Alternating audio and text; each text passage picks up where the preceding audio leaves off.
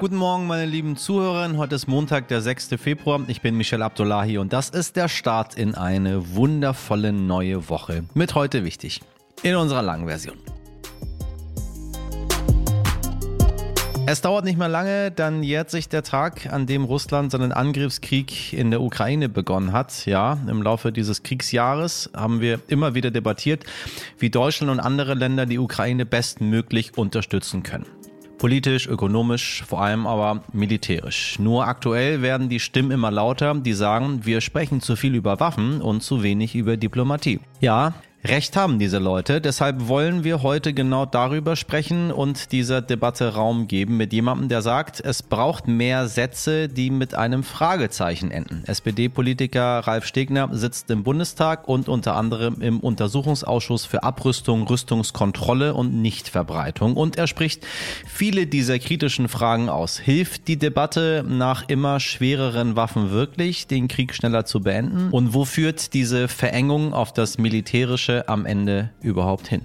Ralf Stegner sagt, er sei kein Pazifist und dass wir uns nicht vor der Verantwortung drücken dürfen, auch militärisch nicht, aber Deutschland darf nicht vorne weggehen, denn mit einer Aufrüstung wachsen auch die Gefahren und er sagt, einen sauberen Krieg kann es nicht geben. Das wird ein Gespräch zum Nachdenken, in dem ganz bewusst viele Sätze Raum finden, die mit einem Fragezeichen enden. Denn wir bei heute wichtig versuchen jeden Tag für Sie die richtigen Fragen zu stellen und natürlich auch die richtigen Antworten zu finden. Auf los geht's los, meine lieben Leute da draußen. Wir starten diese neue Woche mit einem kurzen Blick aufs Wochenende und die kommende Woche. Was wichtig war. Wir haben es in den letzten Wochen schon mehrfach angekündigt. Die CDU will den umstrittenen Ex-Verfassungsschutzpräsidenten Hans-Georg Maaßen endlich loswerden. Er war immer wieder mit antisemitischen und rassistischen Äußerungen in die Kritik geraten. Bis Sonntagmittag hatte er Zeit, freiwillig zu gehen und Überraschung, das Ultimatum für die Austrittserklärung hat Maaßen verstreichen lassen. Damit wird nun das Parteiausschlussverfahren gegen ihn eingeleitet, das das CDU-Parteipräsidium zuvor beantragt hatte. Für den 13. Februar ist die Sitzung des CDU-Bundesvorstandes nun geplant. Tagelang ist ein mutmaßlicher Spionageballon aus China über mehrere Bundesstaaten der USA geschwebt und hat Militärstützpunkte überflogen. Nun haben US-Kampfflieger das Objekt mit einer Rakete abgeschossen. Die USA werfen China eine inakzeptable Verletzung der Souveränität vor.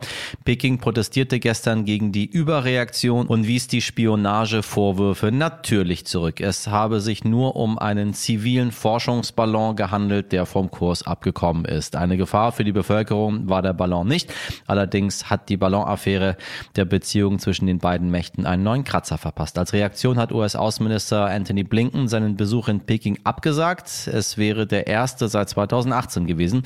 Nun will man den Besuch nachholen, wenn es die Bedingungen erlauben. Der Ballon war übrigens nicht der erste. Schon während Trump gab es solche Überwachungsballons, nur keinen öffentlichen Wirbel darum. Und auch Kolumbien hat nun so ein Flugobjekt in ihrem Luftraum gemeldet. Am Ende wird alles klarer werden, wenn die Informationsbox des Ballons von den Amerikanern geborgen wird. Aus Geheimdienstsicht könnte die Ballonreise am Ende dann von größerem Nutzen für die USA als für China sein. Und damit ist die Debatte vielleicht so aufgeblasen wie ihr Auslöser. Schauen wir mal.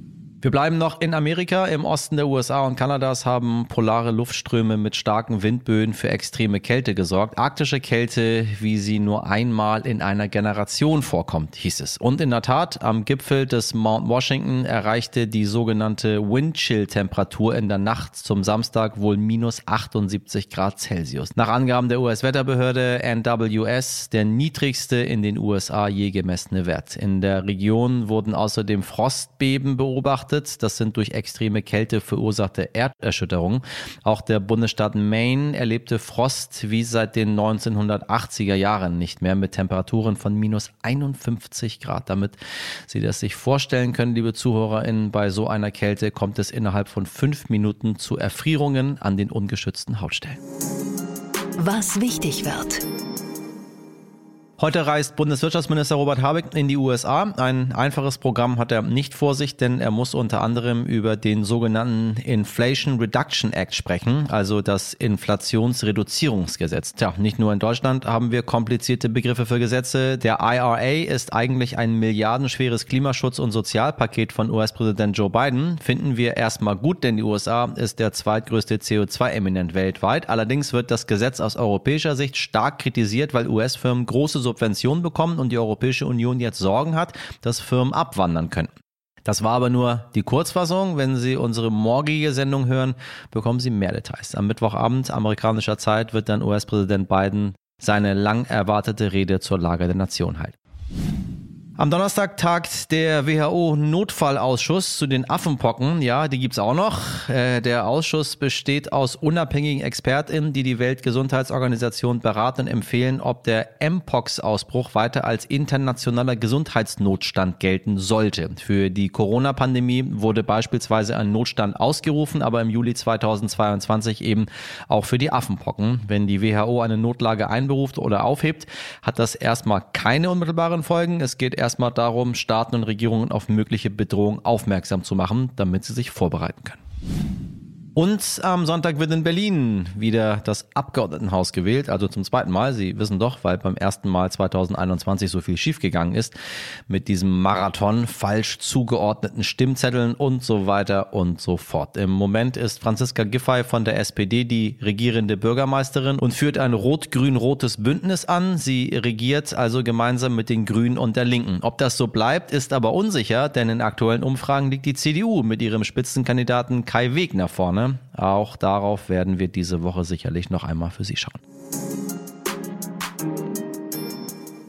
Normalerweise haben wir 100.000 Bundestrainer. Kurzzeitig hatten wir ebenso viele VirologInnen und jetzt haben wir genauso viele Militärexperten. Spätestens dann wird es irgendwann gefährlich, findet der SPD-Politiker Ralf Stegner. Liebe Hörer, vor etwa einem Jahr hat Russland die Ukraine überfallen. Seitdem wird in einem sinnlosen Krieg gekämpft und wir fragen uns immer wieder, wie diese Kämpfe eigentlich beendet werden können. Noch vor Kriegsbeginn haben wir in unserer Folge 202 darüber gestritten, ob Deutschland Waffen schicken sollte oder nicht. Mit dem Einmarsch hat sich natürlich die Lage rapide geändert. Und nach längeren Debatten hat die Bundesregierung erst Helme, dann schwere Waffen und dann Panzer in die Ukraine geschickt. Die Unterstützung der Ukraine finden viele Menschen richtig wichtig. Einige haben aber auch Angst oder würden dem Verkauf von Waffen am liebsten verbieten. Eine Forsa-Umfrage für RTL NTV hat am letzten Donnerstag zum Beispiel ergeben, dass 53 Prozent die Panzerlieferung an die Ukraine für richtig halten, aber 39 Prozent empfinden diese Lieferung eben auch als falsch. Dieser Haltung wollen wir mit SPD-Politiker Ralf Stegner heute eine Stimme geben. Stegner sitzt im Bundestag und ist unter anderem Vorsitzender im Untersuchungsausschuss für Afghanistan. Er sitzt aber auch im Untersuchungsausschuss für Abrüstung, Rüstungskontrolle und Nichtverbreitung und wird zum linken Flügel der SPD gezählt. Er findet eine großflächige Unterstützung der Ukraine richtig, sagt aber auch ganz klar, das Ziel muss sein, dass der Krieg endet. Herr Stegner, ich grüße Sie ganz herzlich. Schön, dass Sie bei uns sind. Schönen guten Tag. Ja, Waffenlieferungen, Panzerlieferungen, äh, Kampfjetlieferungen. Mittlerweile sind wir alle Rüstungsexperten geworden. Alle haben ihre eigene Meinung zu der ganzen Sache. Ich habe nur das Gefühl, so wie wir für unsere Zuhörerschaft es immer wieder gespiegelt bekommen, wir reden irgendwie nie darüber, was ist mit den Menschen, die gegen diese ganzen Panzerlieferungen sind? Da haben wir sie auserkoren, weil sie sich da relativ deutlich positioniert haben zu. Wie ist Ihr Standpunkt aktuell zu den ganzen Waffenlieferungen an die Ukraine aus deutscher Hand? Also auf der einen Seite ist es so, dass wir natürlich die Ukraine unterstützen müssen, sich selbst verteidigen zu können gegen den Angriffskrieg, weil der die europäische Friedensordnung verletzt, Grenzen mit Gewalt zu verschieben. Das geht nicht. Und deswegen unterstützen wir die Ukraine politisch, ökonomisch, humanitär, auch militärisch. Aber zweitens, wir wollen den Krieg begrenzen, wollen nicht, dass er sich ausdehnt, dass womöglich NATO oder Deutschland Kriegspartei werden. Und drittens, was die militärische Unterstützung angeht, handeln wir immer eng abgestimmt mit den Verbündeten, das heißt insbesondere mit den Amerikanern und den Franzosen. Und das Ziel muss sein, dass der Krieg endet. Und die Debatte, die Verengung auf militärische Fragen und insbesondere die Forderung nach immer mehr und immer schwereren Waffen, ähm, die unterliegt ja Annahmen, die nicht zutreffen müssen. Die eine Annahme ist zum Beispiel, dass die Panzerlieferungen den Krieg schneller beenden.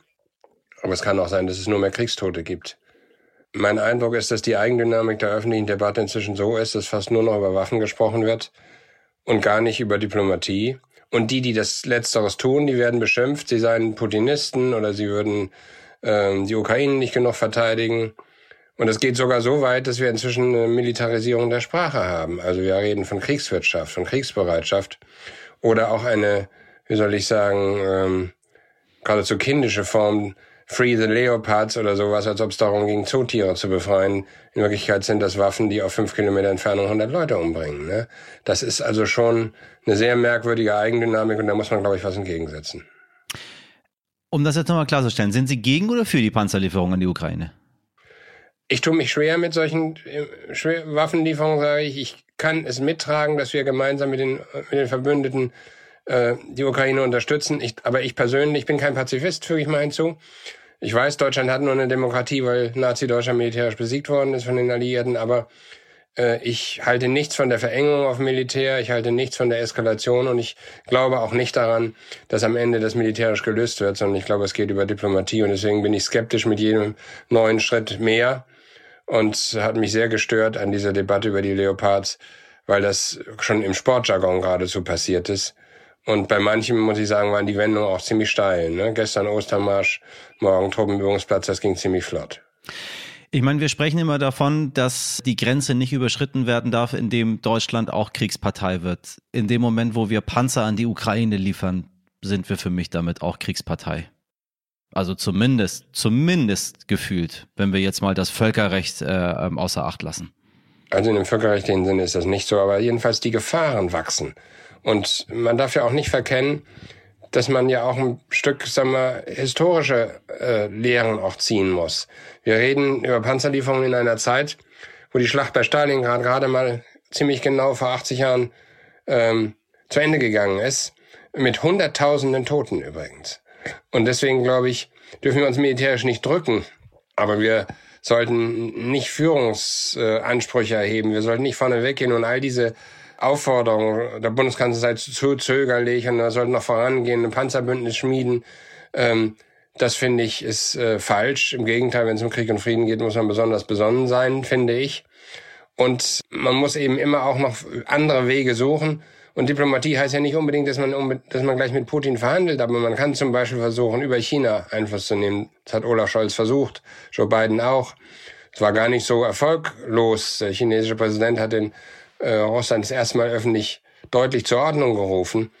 Und auch, dass man mit anderen Ländern, großen Ländern spricht, wie Indien, Argentinien, Senegal, Brasilien, Länder, die nicht mit uns gestimmt haben, was die Sanktionen angeht, weil sie sich das von den Lebensmittelpreisen nicht leisten können, aber die vielleicht gewinnbar sind, dafür auf Russland Druck auszuüben, dass äh, Russland eben absieht von dieser Strategie. Denn militärisch, meiner Meinung nach, führt das nicht zum Ergebnis. Was auch verkannt wird, jeder Kriegstag heißt ja Tote, Verletzte, Zerstörung, Traumatisierung, Vergewaltigung, Kälte, Hunger, all diese Schrecklichkeiten, die Kriege haben.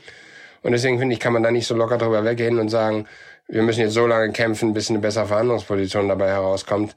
Das geschieht auf dem Rücken derer, die wirklich unter Kriegen zu leiden haben. Und das ist A, die Zivilbevölkerung.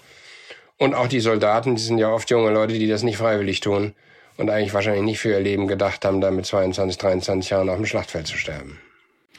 Ich meine, es wirkt ein wenig so, zumindest aus europäischer Sicht, als sei das so eine Selbstverständlichkeit, die Ukraine mit Panzern und Waffen zu unterstützen. Wenn wir uns aktuelle Umfragen angucken, jetzt Forsa sagt, wenn wir die deutsche Bevölkerung befragen, 53 Prozent halten diese Panzerlieferung für richtig, äh, knapp 40 Prozent für falsch. Im Osten äh, sind über 65 Prozent dagegen. Also da haben wir auch nochmal ein deutliches Gefälle von Menschen, die verschiedene Dinge erlebt haben und vor allem verschieden zu diesen Systemen stehen.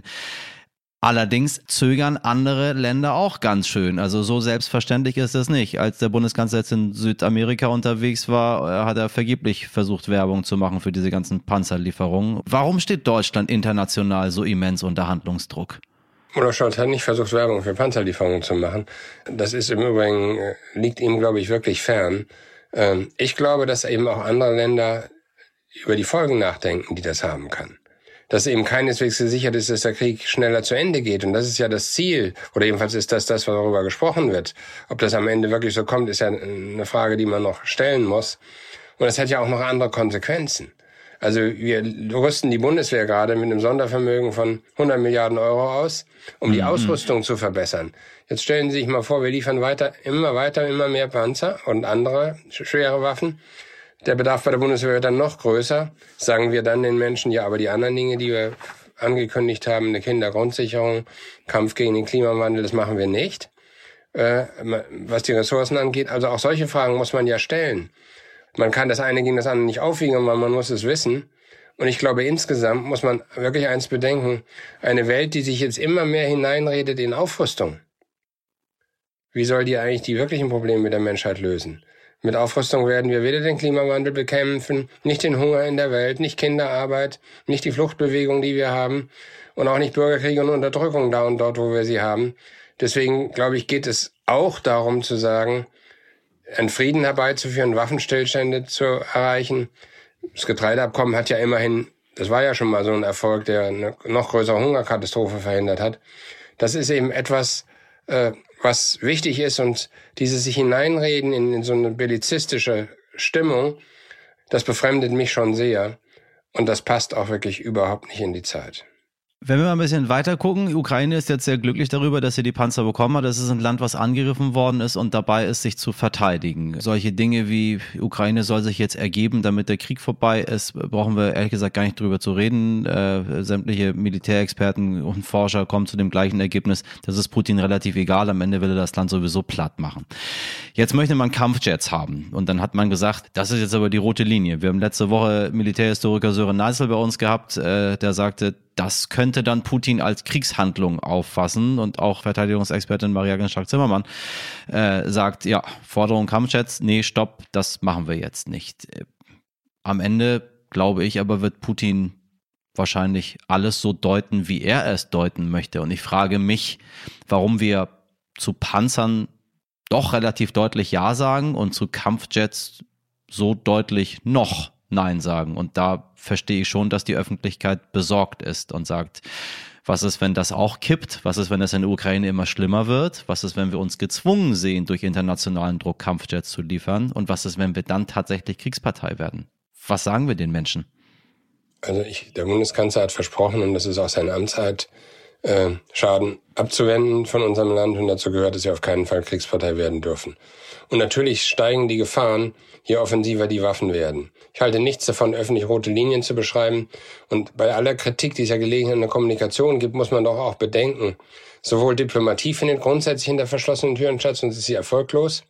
Und das Gleiche gilt aber auch, wenn wir Militärstrategien öffentlich erörtern, dann kann man sie gleich dem Putin rübergeben. Das geht nicht. Und ich glaube nur, es liegt kein Segen darin, zu sagen, immer gleich die nächste Waffenart zu fordern. Dann reden wir über Kampfjets, dann reden wir über U-Boote, dann reden wir über technisches Personal, irgendwann Richtig. reden wir über Truppen. Richtig. Das kann es nicht sein. Ich bin da strikt dagegen und bin froh, dass der Bundeskanzler und auch der amerikanische Präsident sehr deutlich gesagt haben, dass es nicht in Frage kommt. Was irritierend ist an der Debatte ist, wir kennen das ja in Deutschland, dass wir 100.000 Bundestrainer haben. Wir haben auch erlebt, dass wir sehr viele neue Virologen bekommen haben. Das ist aber alles noch ganz lustig. Hier hm äh, reden Leute nur über Waffen, die davon keine Ahnung. Ich bin kein Militärexperte, traue mir da gar nicht zu, das zu beurteilen. Ich weiß nur, dass die Verengung auf die militärische Logik gefährlich ist. Und am Ende profitieren von Kriegen nur diejenigen, die Waffen verkaufen. Ansonsten gibt es immer zivile Opfer. Immer. Es gibt keine sauberen Kriege. Und auch die, die von der Verteidigung westlicher Werte hier lautstark reden in Mikrofone, äh, die sind ja nicht diejenigen, die darunter zu leiden haben, sondern das sind die Frauen, die mit ihren Kindern irgendwo äh, in irgendwelchen Unterkünften sitzen. Das sind die, die ihre Ehemänner verloren haben. Das sind die, die äh, Vergewaltigung und Traumatisierung erfahren haben und die unter den Schrecknissen jedes Kriegstages leiden. Und nicht die, die scharme Interviews geben. Und deswegen finde ich, muss man schon sagen, dass ein bisschen mehr Zurückhaltung, was das angeht, angebracht wäre. Und vielleicht ein paar mehr Sätze, die mit einem Fragezeichen enden als solche, die mit Ausrufezeichen immer kommen. Wenn das passiert, passiert dieses. Auch diese ganze Putin-Psychologie finde ich irritierend. Die gleichen Leute, die jedes Wort, was der Putin über Geschichtsverständnis oder die Ukraine verliert, den ganzen Propaganda-Unsinn, äh, der wird sozusagen eins zu eins geglaubt. Wenn er über militärische Drohungen redet, na, das ist ja alles Propaganda, das muss man nicht ernst nehmen. Also man sagen das eine oder das andere. Und da gibt es viele Widersprüche. Ich glaube, dass wir klug beraten sind, bei dem vorsichtigen Kurs zu bleiben und dass jede Anstrengung, die darauf gerichtet ist, neben den militärischen, die anderen Wege zu verfolgen, gut ist. Und es gibt uns auch ein paar plausible Argumente. Die sagen immer, der Putin will ja gar nicht verhandeln. Aber ich will mal sagen, China zum Beispiel hat eine große Wirtschaftskrise durch die Corona-Epidemie. Die fühlen sich sehr gestört durch den Ukraine-Krieg. Die haben jetzt mit dem Westen nicht so viel am Hut. Aber die haben im Zweifelsfall vielleicht mehr Einfluss in Moskau, als das irgendwelche strammen Reden äh, aus Deutschland. Ich vermute mal, dass der Putin die Reden von Frau Strack-Zimmermann jetzt nicht eins zu eins verfolgt und besonders beeindruckt ist davon.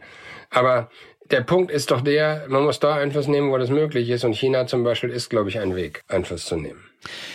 Ich meine, wir sind überhaupt gar nicht verpflichtet, irgendetwas zu liefern. Ukraine ist weder in der EU noch sind die in der NATO.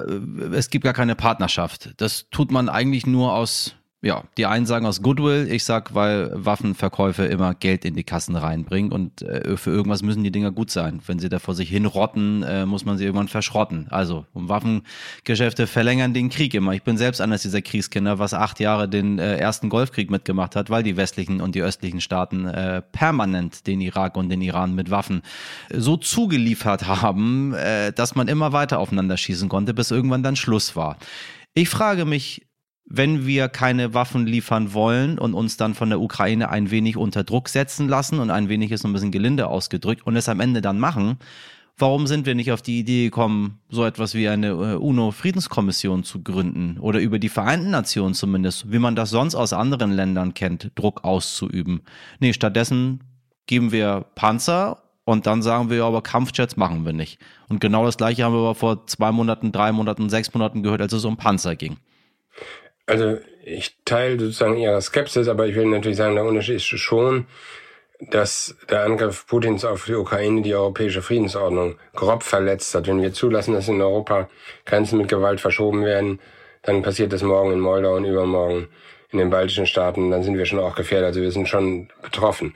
Trotzdem gebe ich Ihnen recht, dass der militärischen Logik viele äh, Irrtümer sozusagen innewohnen. Im Übrigen auch äh, das mit den westlichen Werten natürlich auch nicht besonders glaubwürdig gewesen ist, wenn ich an manche Kriegseinsätze denke. Sie haben sie ja beschrieben. Ich leite gerade den Untersuchungsausschuss zu Afghanistan.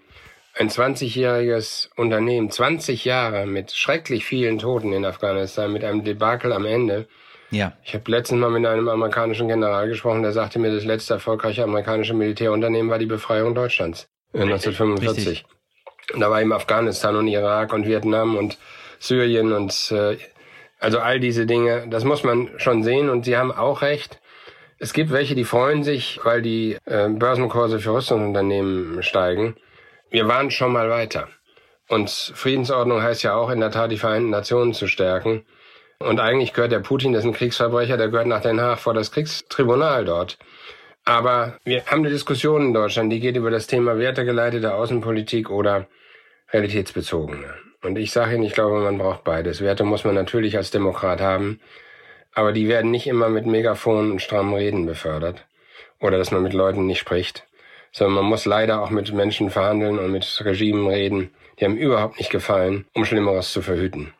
Und manchmal erreicht man was für die Menschenrechte eher im Verborgenen und im stillen Bemühen mit den Marschen und nicht mit äh, Megafonen und Flugblättern. Also das ist ein Punkt, das ist nicht schön und nicht sympathisch, aber das ist ein Stück reale Welt. Und bei Krieg und Frieden müssen die Menschen sich darauf verlassen können, dass ein Bundeskanzler seine Verantwortung so wahrnimmt, wie das in der realen Welt nötig ist. Das heißt, wie kann dieser Krieg aus Ihrer Sicht zu einem Ende kommen? Ich hoffe, er kommt dadurch zu Ende, dass wir uns Verbündete suchen für diplomatische Wege, dass wir mit kleinen Dingen beginnen, dass es also lokale Feuerpausen gibt, dass es Gefangenenaustausch gibt, dass das Getreideabkommen verlängert wird und dass wir auch Vermittler, die uns nicht gefallen, dazu gehört zum Beispiel die Türkei oder dazu gehört der Netanyahu, die, und die beide gute Beziehungen sowohl zur Ukraine als auch zu Russland unterhalten, dass man solche Vermittlungsbemühungen unterstützt. Das kann man sich nicht immer aussuchen, wer das dann ist. Ne? Das, äh, aber alles, was den Krieg beendet, ohne dass Russland Erfolg hat, ist was, was man sich wünschen muss. Und äh, es ist einfach meine Generation, äh, ist die erste in Deutschland, die in Frieden und Wohlstand aufgewachsen ist. Und wir haben die Verpflichtung, dass es für unsere Kinder und Enkel so bleibt. Können wir sicher sein, dass Deutschland keine Kampfjets in die Ukraine liefert und wir nicht dadurch Kriegspartei werden? Ich glaube, dass das so sein wird. Wir werden das nicht tun. Und dass wir keine Kriegspartei werden, dafür steht der Bundeskanzler und die SPD-geführte Regierung. Ich gehöre der SPD-Bundestagsfraktion an. Da können Sie sicher sein, das werden wir nicht zulassen. Ich danke Ihnen für das Gespräch, Herr Stegner. Danke Ihnen. Ohren auf. Dreh die denn um, schau, schau, der Kommissar geht um. Ja, ja, ja, habe ich das nicht toll für Sie gesungen? Wer kennt es nicht? Die Liedzeile des großen österreichischen Superstars und Provokateurs Falco, heute vor 25 Jahren ist er gestorben. In den 80ern und 90ern haben ihn Wiener Schmählässigkeit und sein ganz eigener Musikstil zum Popstar gemacht. Mit Der Kommissar hat er den deutschen Rap ins Leben gerufen. Mit Rock Me Amadeus hat er 1986 das geschafft, was noch kein deutschsprachiger Künstler vor ihm geschafft hat. Platz 1 der Billboard-Charts in den USA. Und während alle mit ihm diese sensationelle Nachricht feiern wollten, soll Falco am Boden zerstört gewesen sein. Das schaffe ich nie wieder, soll er gesagt haben. Jetzt ist aus. Mit seinem Skandal-Hit Genie war er 1986 wochenlang in den Schlagzeilen. Im Heute-Journal warf Moderator Dieter Kronzucker dem Musiker vor, damit die Vergewaltigung und Ermordung eines jungen Mädchens zu glorifizieren. Viele Radiosender spielten das Lied nicht, das Video wurde verboten. Falco führte das Leben eines Rockstars mit Affären, Alkohol und Drogenexzessen zwischen Selbstzweifeln und Arroganz. Am Ende starb er bei einem Unfall in der Dominikanischen Republik, als ein Bus seinen Geländewagen rammte. Er soll davor große Mengen Alkohol und Kokain konsumiert haben. Wenn ich morgen meinem Gott entgegentrete, kann ich ihm sagen, ich bin unschuldig, sagte Falco in einem seiner letzten Interviews in der Karibik. Ich habe niemand etwas getan, außer mir selbst, und das verzeihe er mir. Ruhe in Frieden. Ich bin ein Unangepasster in einem angepassten Geschäft, hat Falco gesagt. Unangepasst, das wollen wir auch für Sie sein, liebe Zuhörerinnen, im besten Sinne und alle Fragen stellen und Meinungen hören, die auch mal unangepasst oder unangenehm sein dürfen. Wenn Ihnen das gefällt oder auch wenn überhaupt nicht, lassen Sie uns das gerne wissen unter heute wichtig at stern.de. In der Redaktion heute für Sie im Einsatz Miriam Bittner, Dimitri Blinski, Laura Chapo und Jennifer Heinzel produziert wurde diese Folge von Wake One. Und damit wünsche ich Ihnen einen guten Start in eine tolle Woche. Wir hören uns morgen wieder. Bis dahin alles Gute und machen Sie was aus diesem Montag. Ihr Michel Abdullahi.